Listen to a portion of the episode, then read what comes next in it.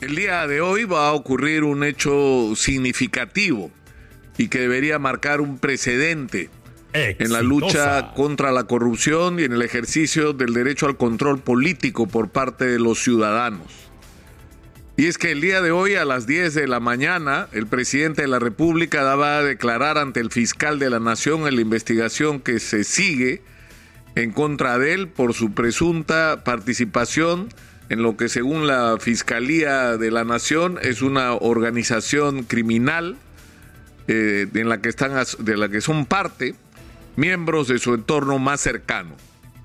Y esto es un hecho absolutamente relevante porque es la primera vez que esto ocurre. En todas las otras oportunidades en que se han presentado evidencias de que presidentes de la República estaban involucrados en hechos dolosos o de corrupción, se ha aplicado de una manera absolutamente impertinente el artículo 117 de la Constitución de la República, que establece que el presidente solo puede ser acusado por traición a la patria y por el cierre del Congreso, salir sin autorización del Congreso del país o por impedir las elecciones.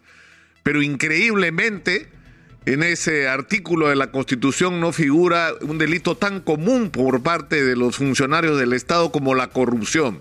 Es decir, formalmente la justicia peruana no puede acusar al presidente si lo encuentra responsable del delito de corrupción, entre otros. Pero lo que no dice la Constitución es que el presidente sí puede ser investigado, porque el argumento fundamental de la Fiscalía de la Nación para sustentar las razones por las que no se puede admitir el criterio que se ha estado utilizando con anterioridad y el criterio que la doctora Zoraida Ábalos pretendía usar en este caso. Es decir, hay evidencias de que el presidente podría estar involucrado en actos de corrupción, pero la duda nos la vamos a guardar para resolverla cuando termine su mandato. Y eso no tiene ningún sentido, porque lo que se le está diciendo al país tenemos un presidente que como, las, como los anteriores podría estar involucrado en actos de corrupción, pero no vamos a hacerlo los próximos cuatro años. Vamos a hacer así. No vemos, no oímos, no queremos saber.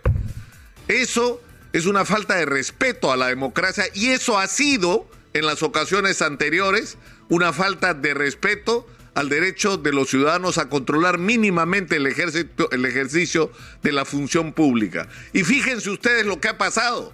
Al terminar su mandato, todos los presidentes, todos han, estado sometidos a la justicia y tienen cuentas pendientes con ella. Alejandro Toledo, prófugo, Pedro Pablo Kuczynski, entre que está en detención domiciliaria o no, Ollanta Humala, en medio de un proceso del que lo salvó de la cárcel el Tribunal Constitucional, pero que debía estar en prisión preventiva, Alan García suicidándose para no ir preso, esa es la realidad. Esa es la realidad. Es decir, que lo que ha ocurrido al terminar el mandato es que las evidencias eran abrumadoras sobre el compromiso de expresidentes de la República en gravísimos actos de corrupción. ¿Y eso a qué nos tiene que llevar? A que si se hubiera actuado con prevención en el momento que los temas estaban puestos sobre la mesa, lo que debió hacer es investigarse al presidente. Y si habían las evidencias de que el presidente estaba involucrado en los actos de corrupción, entonces no podía seguir siendo presidente. Más allá de lo que diga la Constitución, por un respeto a la voluntad ciudadana y a la decencia de la administración de los recursos públicos. Es decir, lo de hoy es muy importante en este sentido. El presidente Castillo jura que es inocente, que él no sabía, que él es una persona ingenua, que puso gente que se aprovechó de su confianza, de que como le está aprendiendo a ser presidente, no sabía distinguir quiénes eran unos palabreros, que estaban viniendo ahí en busca en realidad de negocios oscuros y que no supo controlar las personas que se acercaban a su entorno o al entorno o se convertían en el entorno de su entorno, como Carelín López y Samir Villaverde. Una lo vista, el otro con unos antecedentes increíbles, incluso de asalto a balazos de una pizzería. Y, y, lamentablemente quien los ha convertido en protagonistas es la propia gente del entorno y la propia tolerancia del presidente. Entonces lo que va a ocurrir hoy es importante, porque tenemos que aprender a hacer las cosas bien. La principal lacra de este país, la tragedia nacional, es que hemos crecido de una manera extraordinaria, tenemos más plata que nunca, el presupuesto de la República se ha multiplicado, hemos crecido en términos macroeconómicos y no hemos resuelto los problemas más elementales de nuestra sociedad.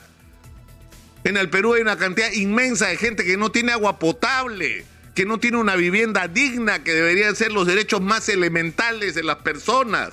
Los empleos son absolutamente precarios en la inmensa mayoría de los casos. No hay proyectos nacionales, hay obras detenidas, hay obras que deberían durar dos años y van durando ocho y costando tres o cuatro veces los presupuestos originales. Es decir, lo que se ha hecho con los recursos públicos es un manejo ineficiente y corrupto de los mismos y por eso estamos como estamos. Y por eso es tan importante la lucha contra la corrupción y por eso es tan importante el control por parte de las instituciones del Estado encargadas de tutelar precisamente el interés público de que esto no ocurra. Y si hay una sospecha sobre el presidente, no podemos esperar a que las dudas sobre esas sospechas se resuelvan cuando él acabe su mandato. Tienen que resolverse ahora.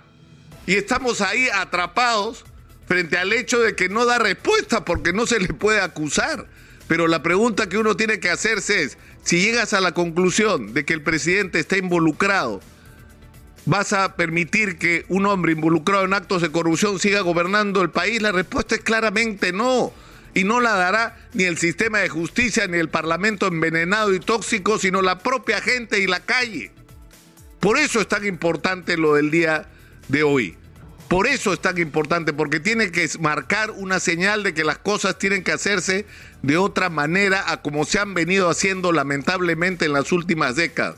Por eso estamos como estamos, porque hemos permitido que la corrupción no solamente se instale, sino se extienda como un cáncer por todo el aparato del Estado.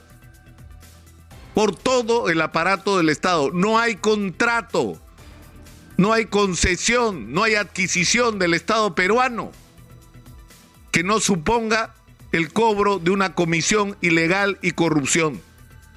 Y si existiera alguna, quisiera que me la muestren, porque sería una excepción absolutamente extraordinaria en una realidad que si no cambiamos no tenemos ningún futuro como país, porque puede entrar mucho dinero el que está entrando ahora si hacemos las cosas bien, pero si no cambiamos este aparato del Estado, Simplemente no tenemos futuro como país y vamos a volver a perder una vez más la oportunidad.